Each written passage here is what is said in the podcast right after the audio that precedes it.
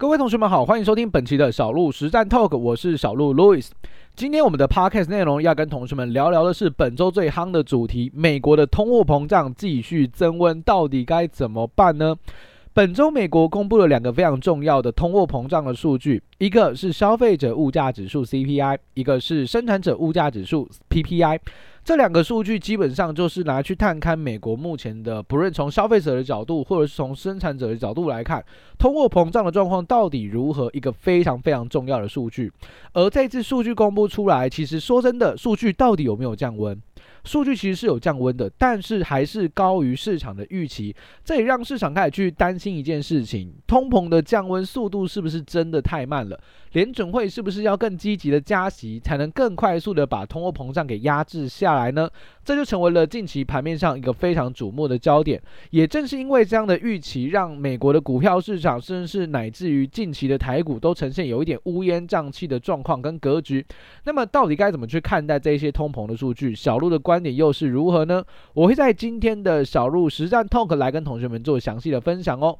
好的，那我们就来看一下今天的内容吧。首先呢，我们先来看一下这一周的 CPI 跟 PPI 的数据回顾。我们先来看 CPI 的部分，在二月十四号，也就是本周二的时候，晚间九点三十分，美国公布了它的一个 CPI 的年率。什么叫年率呢？年率的概念就是跟去年的同期相比，这个叫年率。同时，它也会公布一个叫做月率的数据，也就是跟上一个月份做相比。那从年率跟月率的部分，我们来看一下哦。原先在 CPI 的年率的部分，上一次缴出来的数据是六点五个百分点。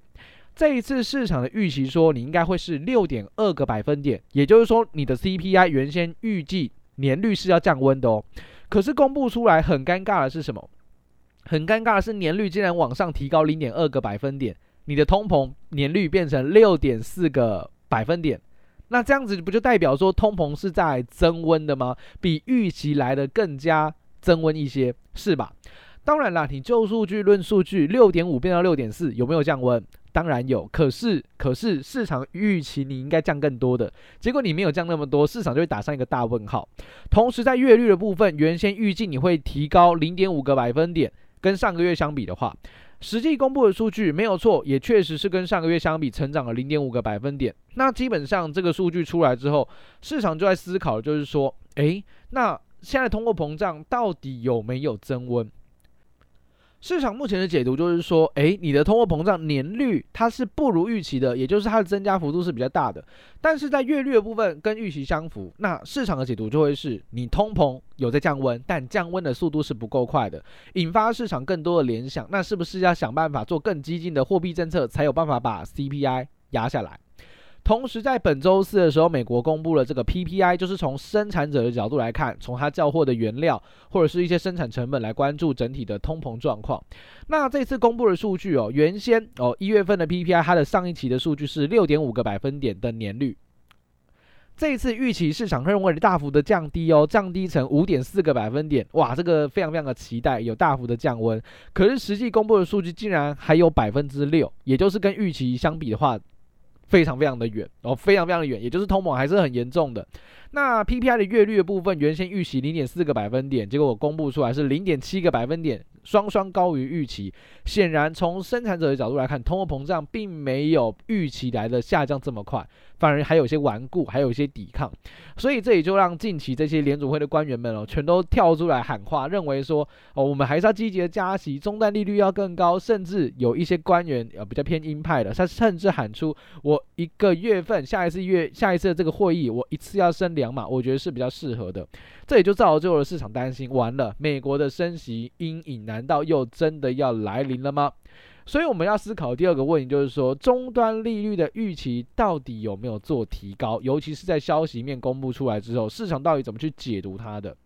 其实你从这个 CME 的 Fed Watch Tool 数据上面显示哦，目前我们的预期是下一个月份会升一码，五月份再升一码，六月份再升一码，然后利率就维持高档，年末会有降息一码的空间。这是目前小鹿现在跟大家在录制我们的 Podcast 的时间点哦，所观察到一个迹象。那也就是说，目前市场上认为今年还要再升三码，只是它不会用两码的方式来去做提升，它会用一码一码的方式，小幅度的来做提升为主。而终端利率从原先还没有看到非农，还没有看到消费者物价指数之前，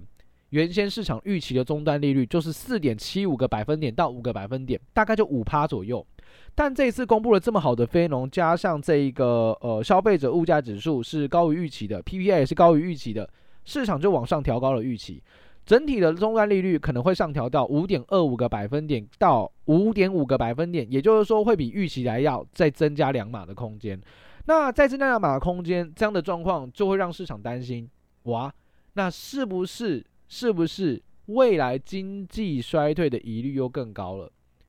市场一定会担心这件事情，为什么？因为高档的利率，它通常就会伴随着经济跟景气的衰退，这也是我们今天要谈到的最后一个重点。高档的利率会不会造就经济衰退？你可以去思考一个很简单的逻辑：当你发现说你今天是一个企业，你想要去借贷，你想要去扩厂，你发现说，诶，不对，我现在去扩厂，结果我去跟银行借钱，银行给我的利率好高哦。你会去思考一件事：我要不要在现在这个时间点去做扩厂？同时，你再关注一下这些电子产品的终端库存，有在消化没错，但消化的速度是不如预期的。那东西都卖不掉，你还会想要积极的去扩厂，想要积极的去盖厂房吗？不会吧，你反而会观望一下，因为终端的东西根本都卖不完，所以你就没有这么庞大的生产需求。那如果你没有这么庞大的生产需求，你在关注到订单可能，诶，你的终端客户、通路商都没有在跟你交货了，那你还要这么积极的制作货品吗？不用。对吧？甚至你的产能都用不完哦，你的产能都用不完，你就会开始去思考什么？我就会开始去思考，我要不要裁员？因为我根本用不到这么多人力啊，我根本用不到这么多的产能，我是不是干脆去节约我的成本？所以你就会发现，对，现在裁员的状况很严重，全球都在裁员哦，全球都在裁，尤其是科技板块的部分，裁员的状况是比较凶狠的。所以呢，也就是因为这样的逻辑顺下来，那企业它的生产变少了，营收会不会衰退？获利会不会衰退？根本没那么多东东西可以卖，它的获利是不是衰退？那公司的获利衰退会不会进而影响到国家的 GDP？那是不是就会有所谓的经济景气衰退的疑虑出现？市场现在就在玩这件事情，而实际上我之前在 YouTube channel 上面分享过一部影片，叫《直利率倒挂》。殖利率倒挂目前是非常非常严重的，也就是在公债市场上面，其实大额资金交易人他已经用他的真金白银告诉你了，他认为经济会衰退。从历史来看，一九八零年至今大概四五十年的时间，殖利率只要严重倒挂，没有一次成功脱离经济衰退的，百分之百经济衰退。所以这一次也是因为让市场去担心到高端的利率、终端库存的堆积，会不会导致经济衰退的呃这个问题出现。尤其是你利率又往上提高了，那更让企业不敢去积极的去呃借贷去投资了。所以以此这样的一个恶性螺旋下来，你就会发现景气衰退疑虑很高，这也导致了市场又开始再度反映这样的利空。不过说真的，对于市场来说，最大的困境在哪里？最大的困境在于我们永远不知道市场的价格现在到底反映了多少的预期。